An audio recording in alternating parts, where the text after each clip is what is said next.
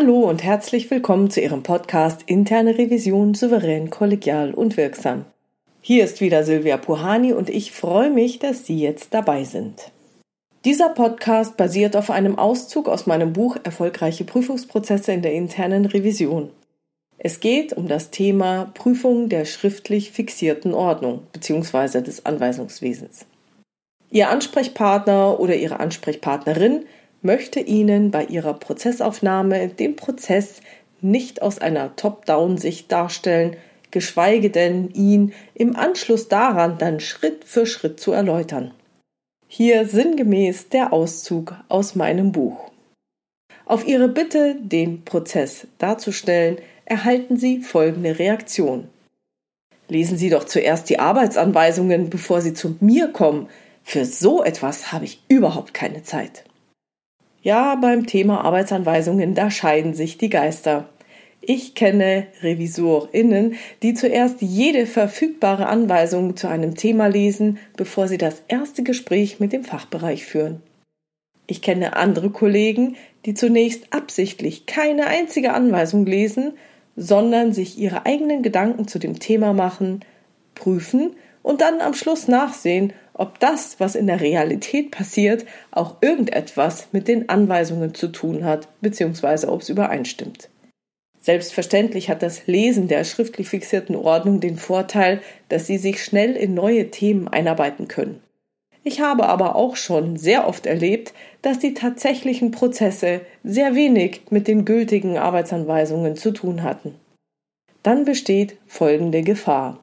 Sie glauben zu wissen, wie es läuft, Sie kennen ja die Arbeitsanweisung. Und dann projizieren Sie die Realität in Ihr durch die Anweisungen gebildetes Sollweltbild. Das heißt, Sie basteln sich das, was Sie in der Realität sehen, irgendwie in die Arbeitsanweisungen, die Sie im Kopf haben, hinein. Damit richten Sie Ihre Aufmerksamkeit also darauf, wie die Realität vor dem Hintergrund der Anweisung Sinn ergeben könnte. Und das ganze Prozedere ist vergleichbar mit dem Malen nach Zahlen oder diesen Ausmalblöcken für Kleinkinder. Wenn man so vorgeht, ist es neurobiologisch eine noch größere Herausforderung, Abweichungen zu identifizieren, weil ihnen ja schon so vieles bekannt vorkommt, obwohl sie es noch nicht überprüft haben. Kennen Sie hingegen die Anweisungen vorab nicht, haben Sie kein vorgefertigtes Sollweltbild vor Augen. Sie sehen die Realität, malen ein neues Bild auf einem weißen Hintergrund und prüfen anschließend, ob das Bild das darstellt, was es soll und in sich schlüssig ist. Zurück zu unserem Beispiel. Falls Sie die Arbeitsanweisungen gelesen haben sollten, dann sagen Sie das. Folgende Reaktion ist aber in jedem Fall gut und insbesondere dann, wenn Sie die Arbeitsanweisungen vorher nicht gelesen haben oder sie gar nicht existiert. Die Arbeitsanweisungen stellen den Sollprozess dar. Nach meiner Erfahrung bestehen im täglichen Arbeiten in der Regel Abweichungen zu den definierten Sollprozessen. Und mich interessieren jetzt hauptsächlich die Ist-Prozesse. Bitte erläutern Sie mir die Ist-Prozesse.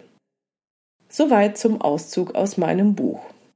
Seit ich so kommuniziere, wie ich das gerade in diesem Abschnitt dargestellt habe, habe ich keine Probleme mehr, wenn ich um die Erläuterung von Prozessen bitte. Ich hoffe, Sie machen hiermit ähnlich gute Erfahrungen. Ich kann Sie nur dazu ermuntern, vor dem Lesen der Arbeitsanweisungen den Ist-Prozess aufzunehmen. Hierzu gehört, dass Sie sich ein Bild über den Ist-Prozess machen.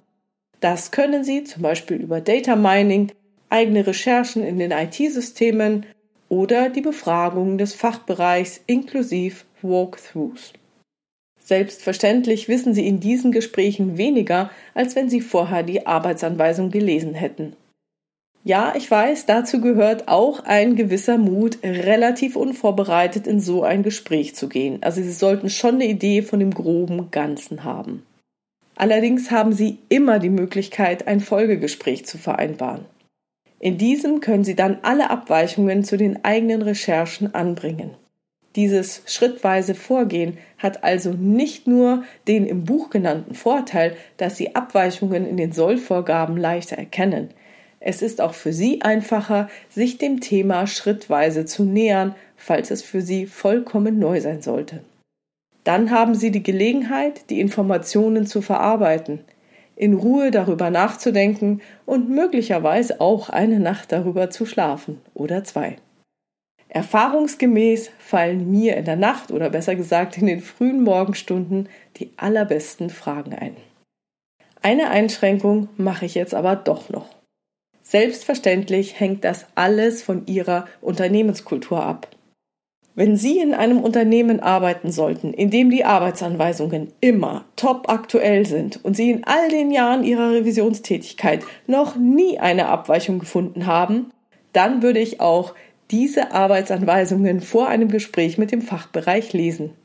Vielleicht gibt es ja solche Unternehmen. Und wenn Sie in einem solchen sind, dann nutzen Sie die Arbeitsanweisungen. So, das war's schon wieder für heute.